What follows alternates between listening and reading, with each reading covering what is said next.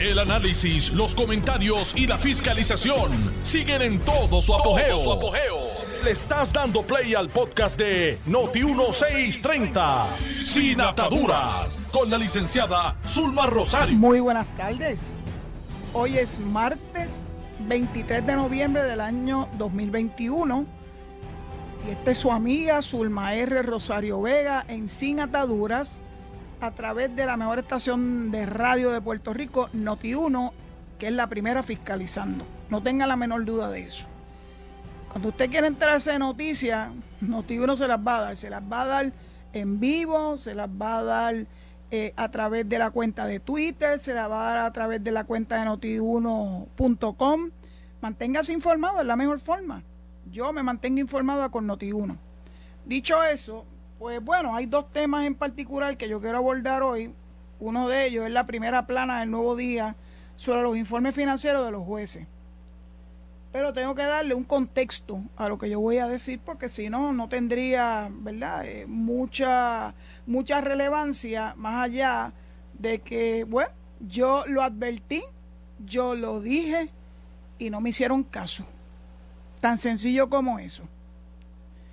En el año, déjeme darle para atrás al, tiempo. En el año 2009 yo llego a dirigir la oficina de ética. Para ser más exacta, el 7 de enero del año 2009. Para el primero de mayo yo tenía, o no, 90 días después de ese enero del 2009, yo tenía que rendir, al igual que el resto de las personas que ingresamos al gobierno en ese momento, con esa administración que fue la administración de Luis Fortuño, teníamos que rendir el primer informe financiero a la oficina de ética. Aquello era un mamotreto. Papeles y papeles y papeles y papeles. Si mi memoria no me traiciona, estamos hablando de más de 40 páginas de un informe que había que llenar a mano, ni siquiera maquinilla, a mano.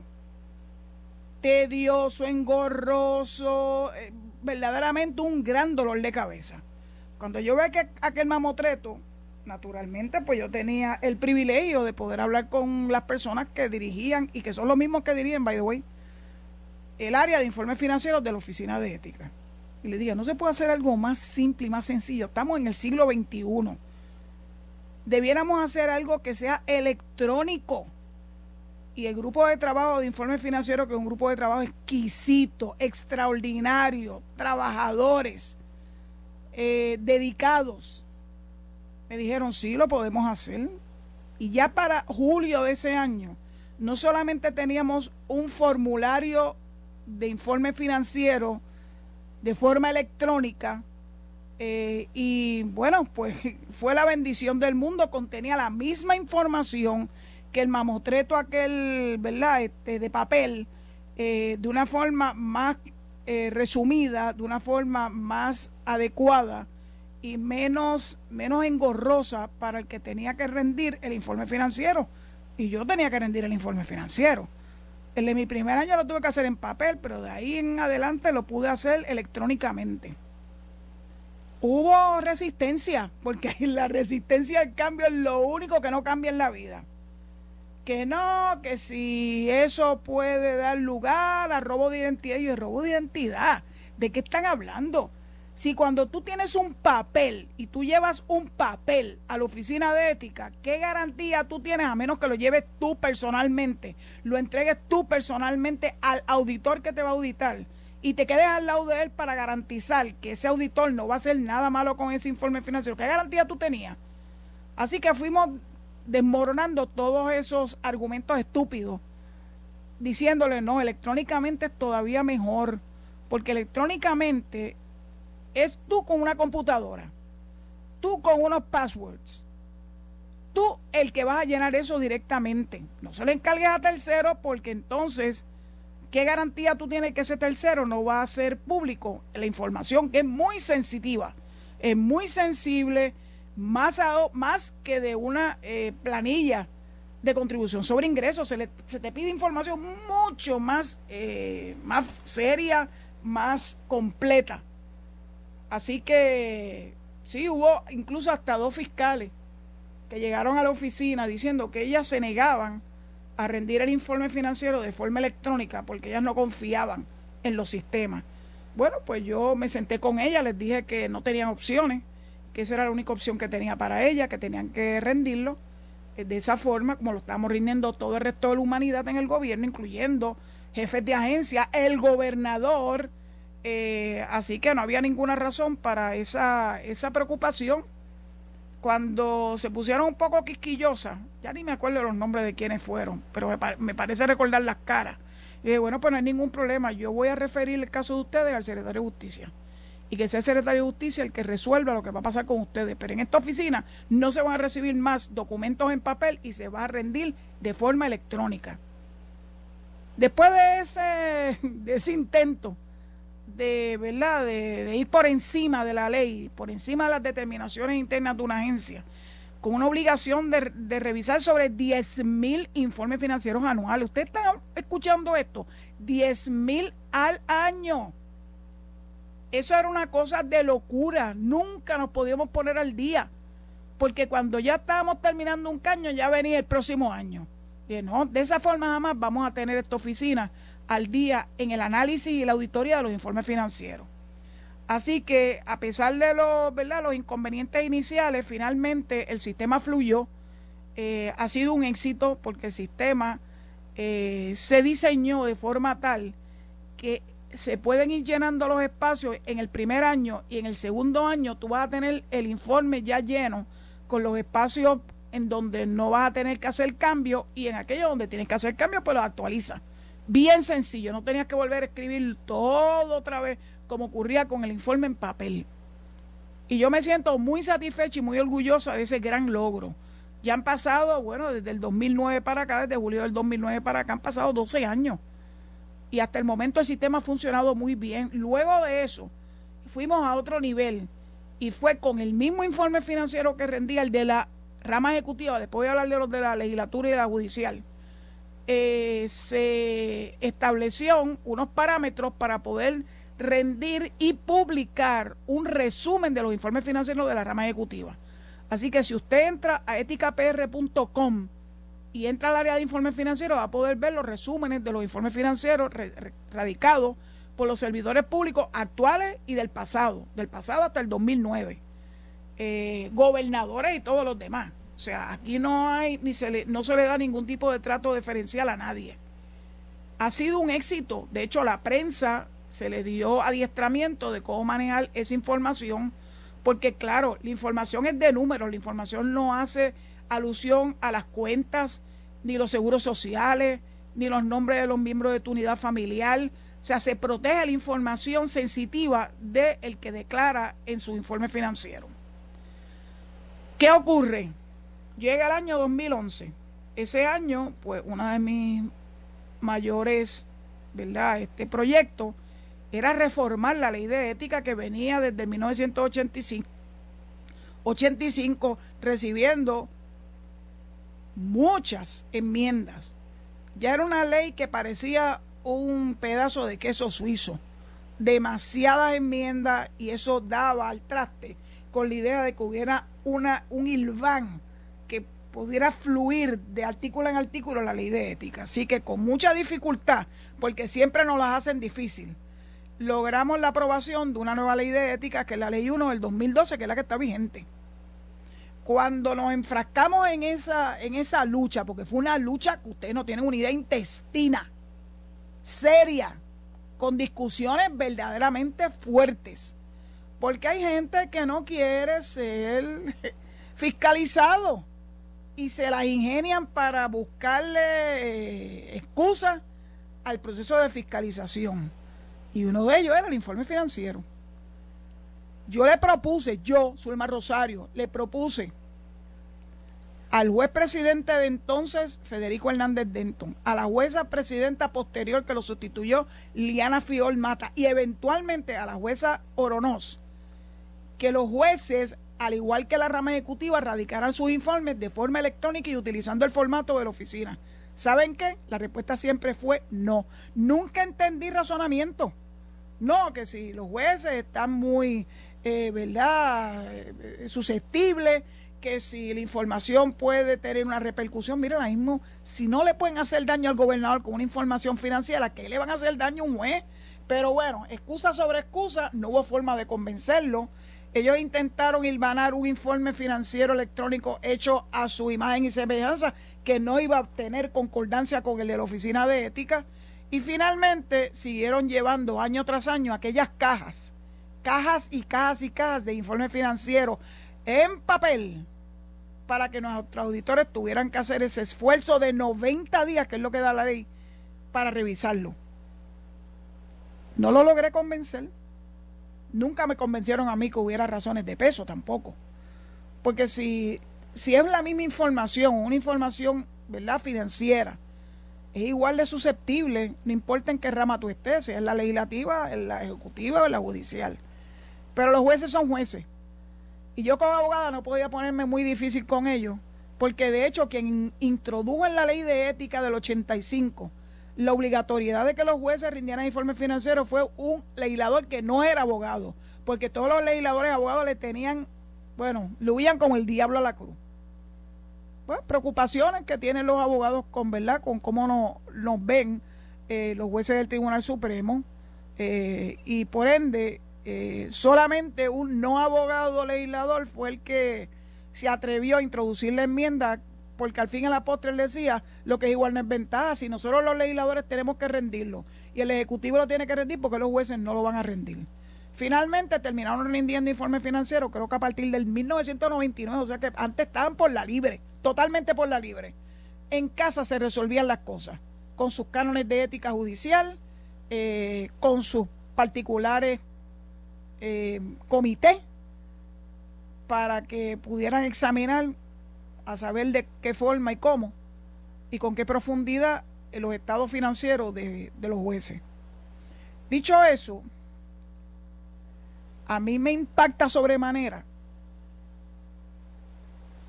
la primera plana del nuevo día de hoy. Como si estuvieran descubriendo América.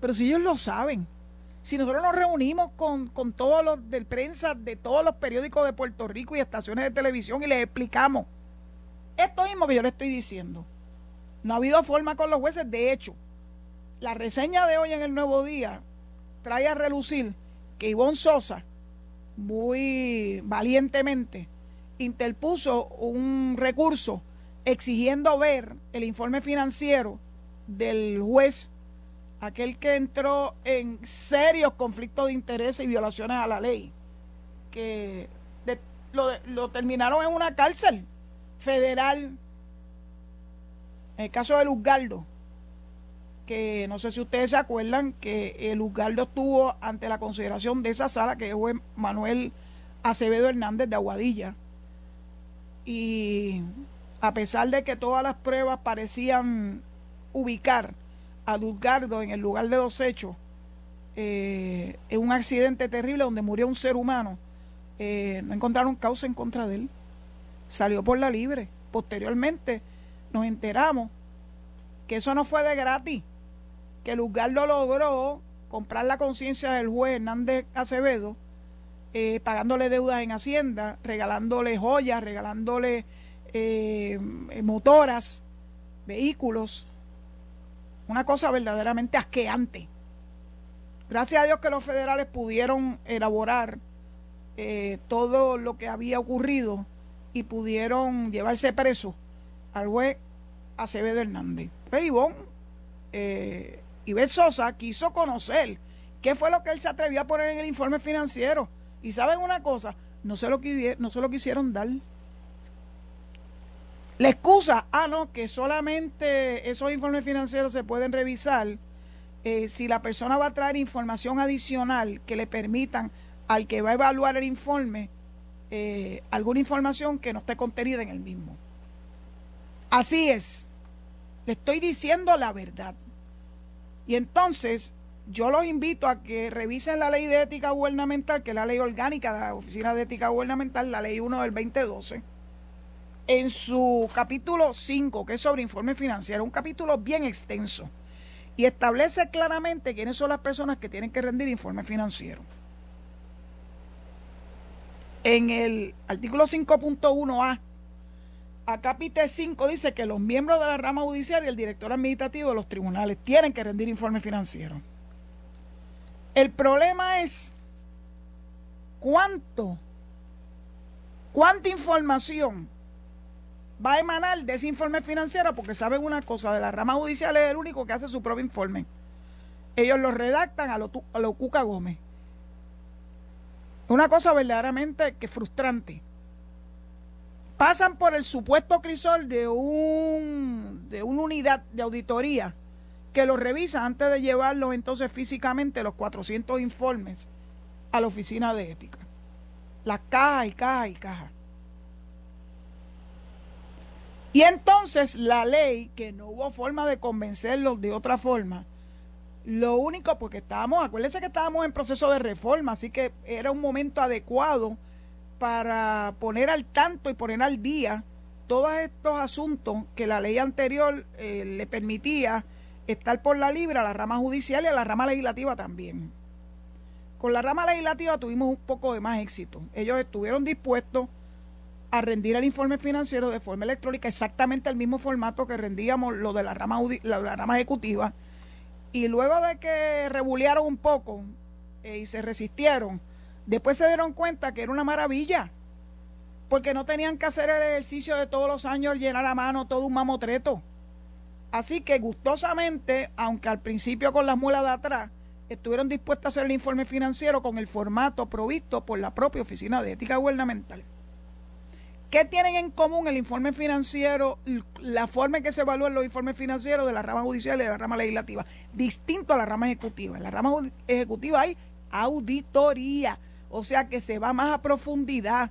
Y si se tiene que llegar a auditoría forense, y ustedes saben que la palabra forense tiene una connotación bien grande, la oficina tiene la autoridad en ley para ir a una auditoría forense de los informes financieros de los miembros de la rama ejecutiva. No así de los, los miembros de la rama legislativa y la rama judicial.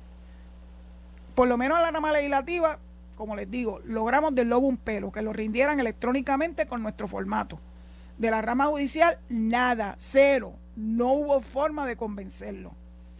No hay todavía ninguna razón que yo pueda entender de peso para esa exigencia. De hecho, fue ficha de tranque en la legislatura. Si nosotros no accedíamos a que los jueces siguieran por la libre con su propio informe financiero, no iba a haber reforma a la ley de ética. Bueno, pues hay que ceder.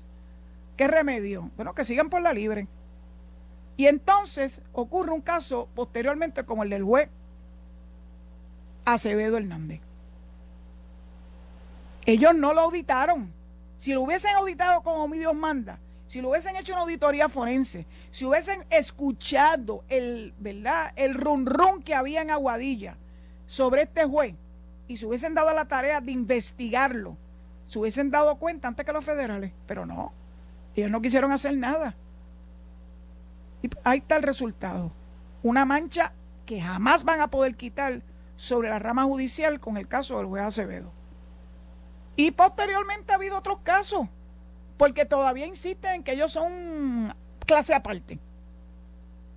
Y permítanme decirle que aunque yo soy abogada y que me pueden estar escuchando en el Tribunal Supremo, ningún juez es clase aparte. Un juez es un servidor público de carne y hueso que tiene que rendirle cuentas al pueblo de Puerto Rico.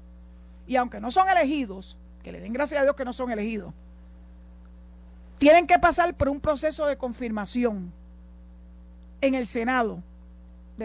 Cada cierto tiempo, dependiendo qué tipo de, ¿verdad? de puesto ocupa, si es un juez municipal, o si es un juez superior, o si es un juez de apelaciones, o si es un juez del Tribunal Supremo, pero todos tienen que pasar por ese crisol. Entonces pasan por ese crisol, pero no están dispuestas posteriormente, cuando ya están sentaditos en su silla, en su estrado a que haya un proceso de revisión y de rendición de cuentas. No, no veo ninguna razón, ninguna, para darle ese trato preferencial y distinto a los jueces de Puerto Rico. Todo lo contrario, pienso que hay sido una rama que tiene que ser transparente, la rama judicial. Ya bastante dolores de cabeza han tenido. Y yo intuyo que la jueza presidenta, que es una jueza joven, que le gusta la tecnología, por eso eh, logró instaurar el sistema SUMAC eh, a través de ramajudicialpr.gov eh, un sistema donde los abogados podemos acceder de forma electrónica a los expedientes de nuestros casos. Eh, se puede radicar electrónicamente los índices notariales mensuales y los informes anuales. yo acabo de utilizar el sistema para solicitar permiso para salir fuera de Puerto Rico y dejar como custodio a otro compañero notario de mi obra notarial en caso de que hubiese habido una necesidad de entrar o de conseguir copia de alguno de los instrumentos que yo atelgué durante mi vida como notario. Quiero hacer la salvedad, yo mi último instrumento escritura fue en el 93, en diciembre del 93, y mi último testimonio, o sea, Fidavi fue voy hace millones de años que ya ni me acuerdo. Pero sigo siendo notario, sigo siendo la custodia de mi obra notarial y los notarios tenemos que cumplir con los requerimientos de ley. Así que lo hice y utilicé el sistema electrónico de, que provee la rama judicial. Me parece extraordinario. Yo sé que eso es obra de la juez Oronos. Pero todavía no entiendo por qué la juez Oronos, que siempre está tan al, ¿verdad? A, la, a la vanguardia de, de lo que es la tecnología, eh, no acaba de acceder a que los jueces, mire, se va a quitar un gran dolor de cabeza, rindan su informe financiero electrónicamente. Los jueces que venían de la rama ejecutiva se dieron contra el piso cuando tuvieron que volver para atrás a rendir informe financiero de forma manual. Así que hay muchos jueces que conocen las bondades del sistema electrónico que pueden convencer a sus compañeros de que es un sistema mucho más fácil, es mucho más user friendly, y el proceso es mucho más rápido. ¿Qué ocurre con los informes financieros físicos que entregan los jueces? Bueno, pues la oficina está impedida por ley auditarlo, porque no hubo forma de convencer a los jueces, particularmente a los jueces del Tribunal Supremo, que fue que los informes fueran auditados, aún los de papel. No, no, no, no, no. Ustedes lo van a recibir porque así lo determinó la legislatura en el 99 y ustedes lo van a revisar de que estén completos y una vez estén completos nos los devuelven. Así, eso. Es como un sello de goma. De hecho, yo mandé a hacer un sellito donde decía revisado completo y devuelto al Tribunal Supremo.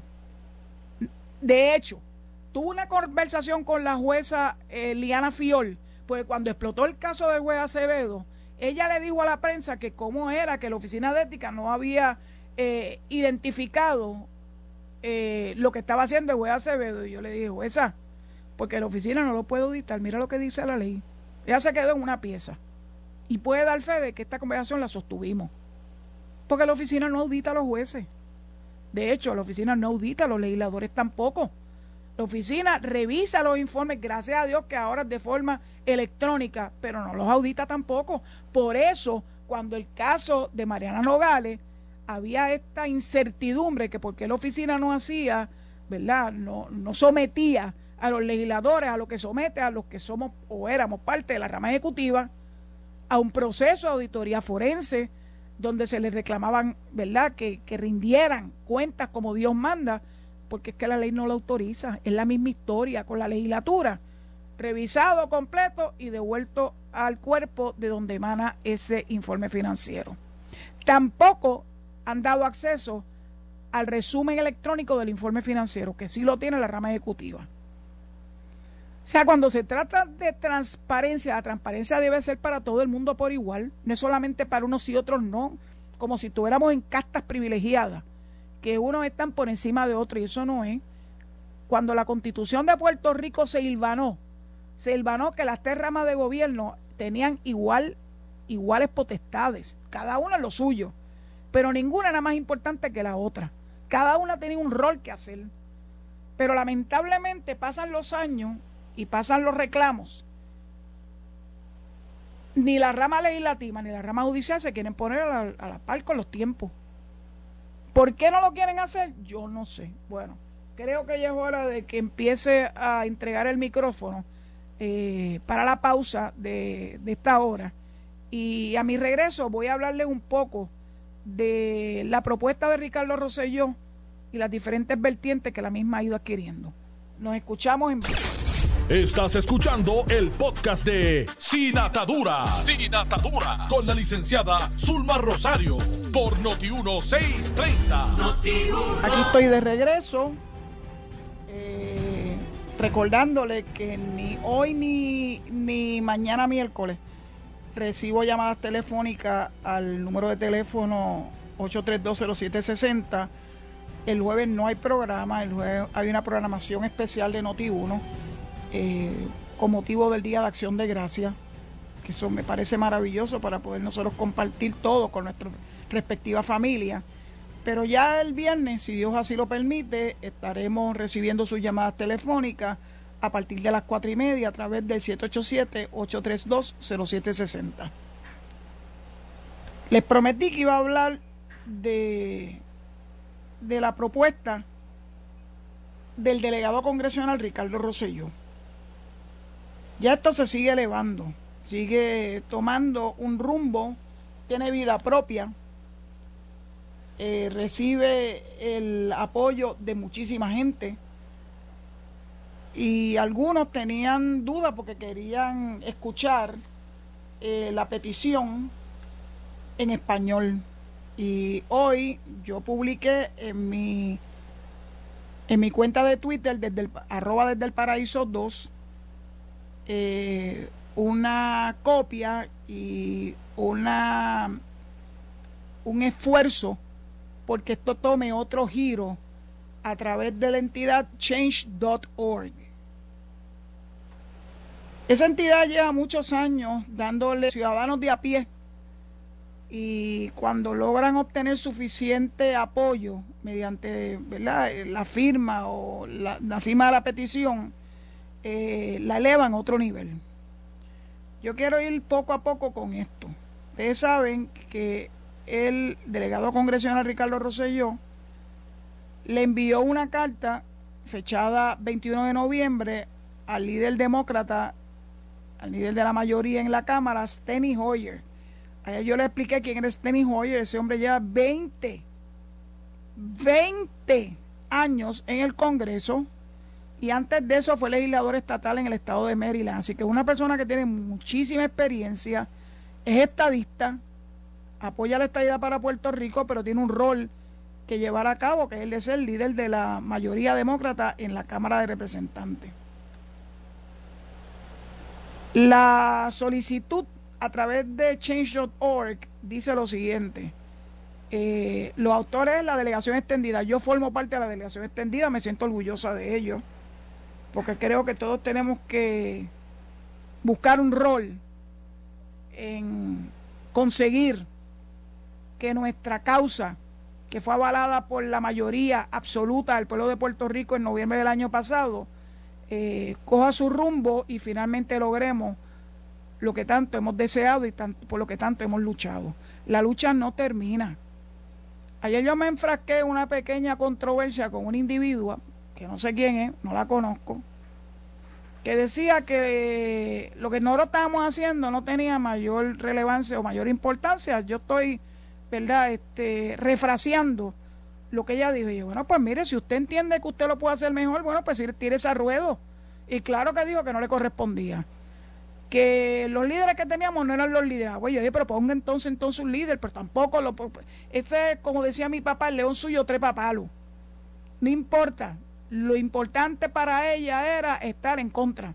Es más, se ofendió porque uno de los tuiteros dijo, cójase para su número, póngase a luchar por su ideal, por el que sea, que obviamente no es la estadidad.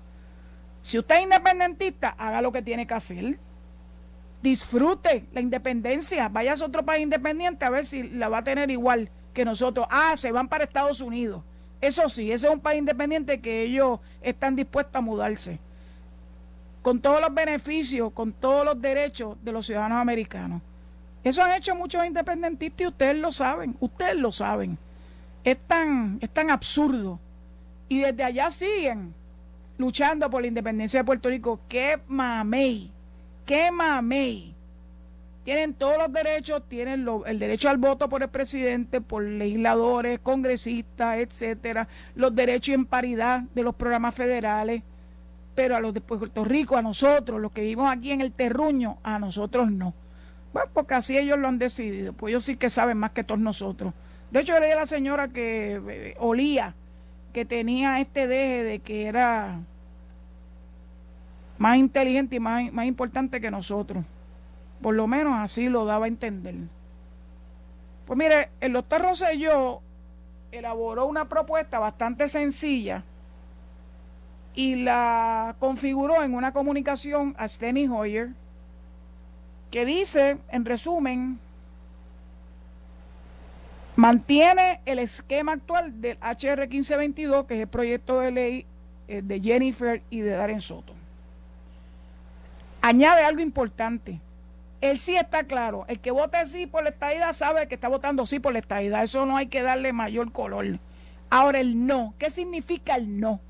Que siempre nos hemos quedado con la duda. Aquellas personas que votan, que votan por el no, ¿qué es lo que promueven?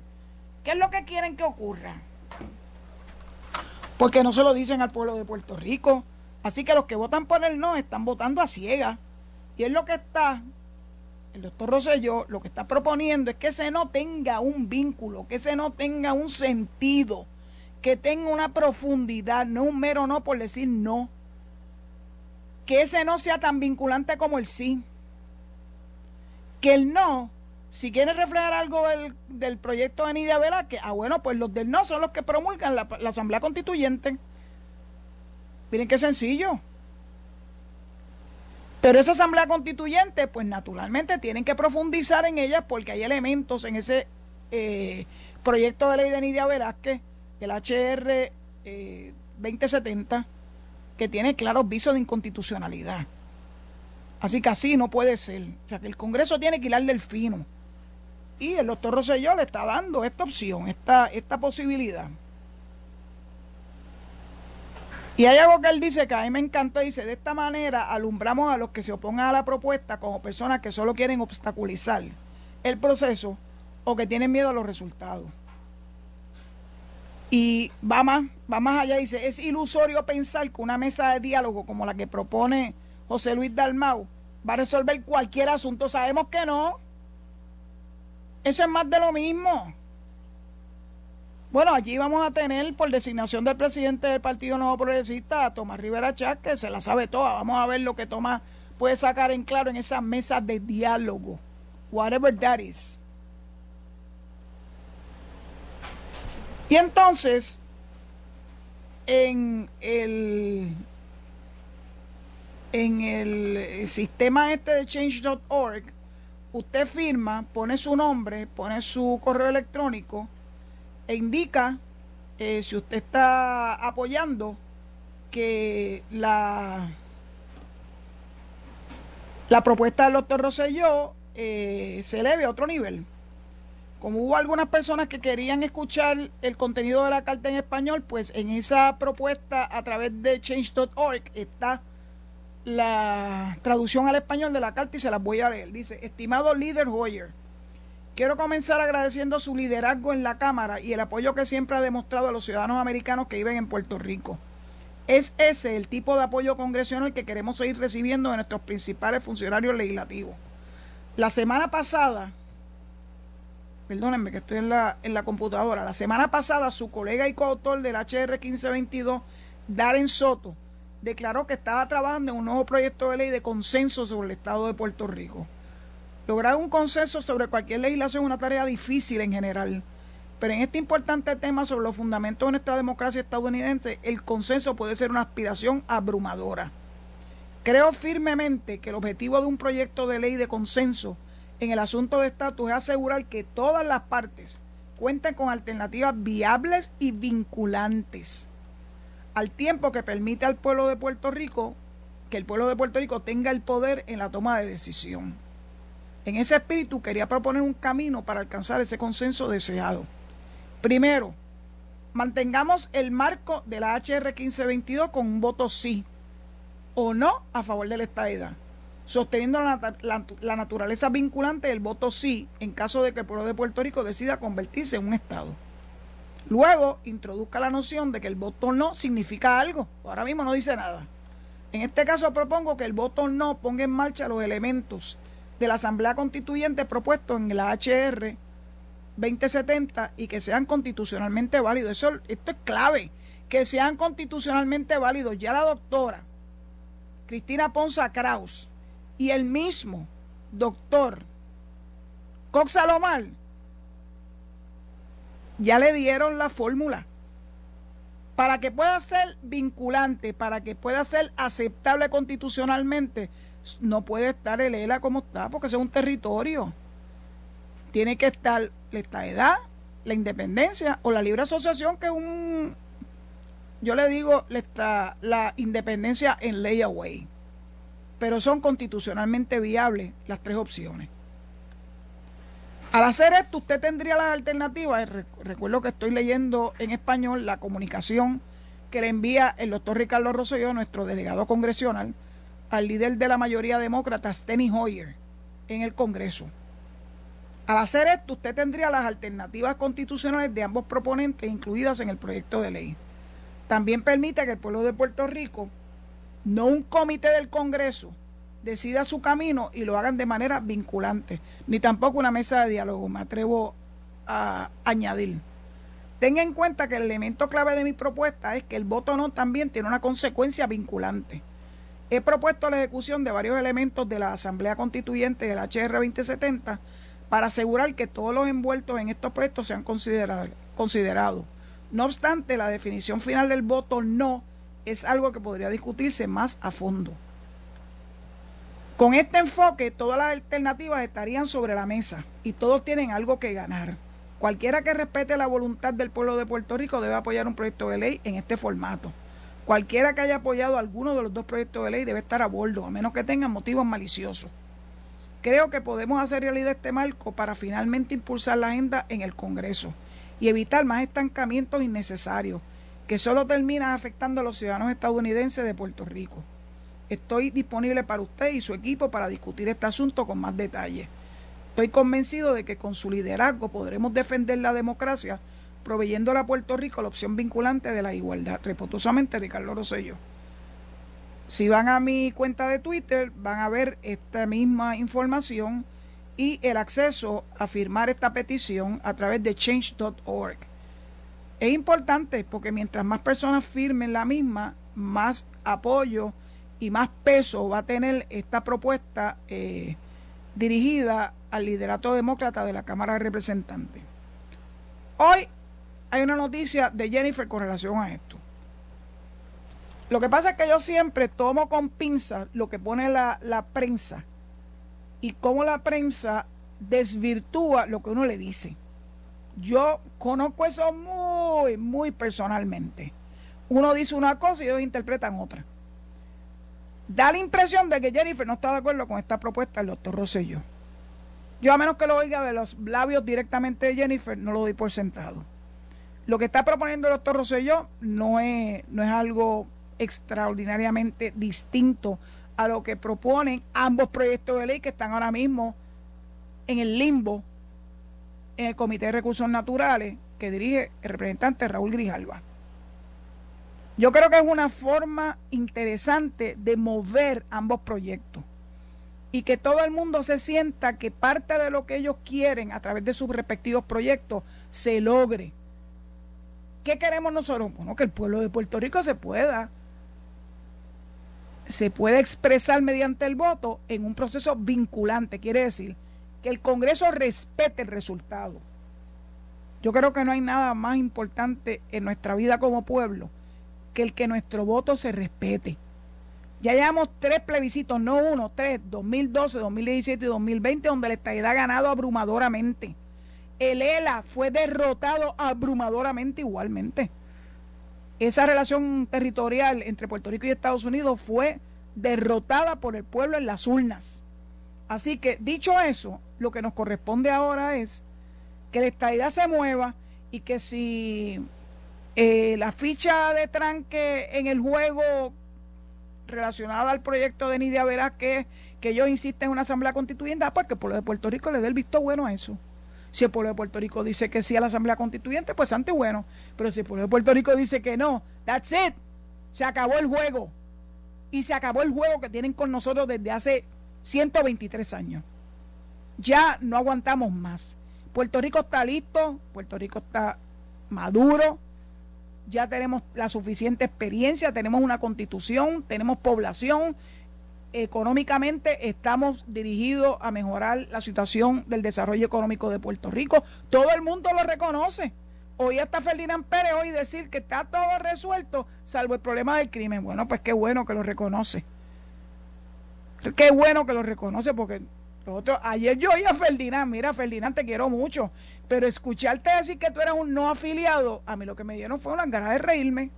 ¿De cuando acá? Una persona que fue candidato a alcalde por el Partido Popular, una persona que fue representante de la Cámara por el Partido Popular, tú eres popular, Ferdinand. Lo que pasa es que yo sé que en este momento te da vergüenza por cómo el Partido Popular ha desvolucionado, no evolucionado, desvolucionado. Eso yo lo puedo entender. Hasta Luisito Vigoro hizo el salto porque se dio cuenta que Lela no tiene nada que ofrecerle a él y muchos lo cogieron como un chiste, pensaban que no era cierto y me dicen que ayer lo entrevistaron y lo dijo con su boquita de comer que sí, que había dado el salto al Partido Nuevo Progresista.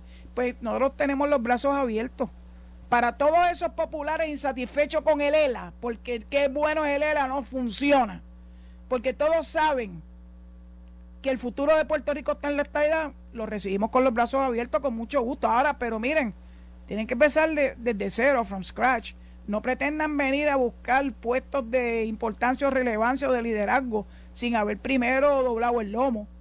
Porque eso sí, yo los voy, yo los voy a señalar, como lo hice anteriormente cuando estamos dirimiendo quién iba a representarnos en la delegación congresional. Yo lo dije claramente. Aquí hay unas personas que están tratando de ingresar a tal vez el puesto más importante en este momento, que es el de delegado congresional, sin haber, sin haber dado ni un nada por el, por el ideal anteriormente, no haber hecho nada, no haber trabajado por él. Muestren sus credenciales, que era lo que yo les pedía. Y gracias a Dios que el pueblo no los apoyó. Así que yo me voy a encargar, créanme que mientras yo tenga este micrófono frente a mí, cuando yo logre identificar a alguien que pretenda usurpar posiciones de importancia y liderato en el movimiento estadista, lo voy a señalar.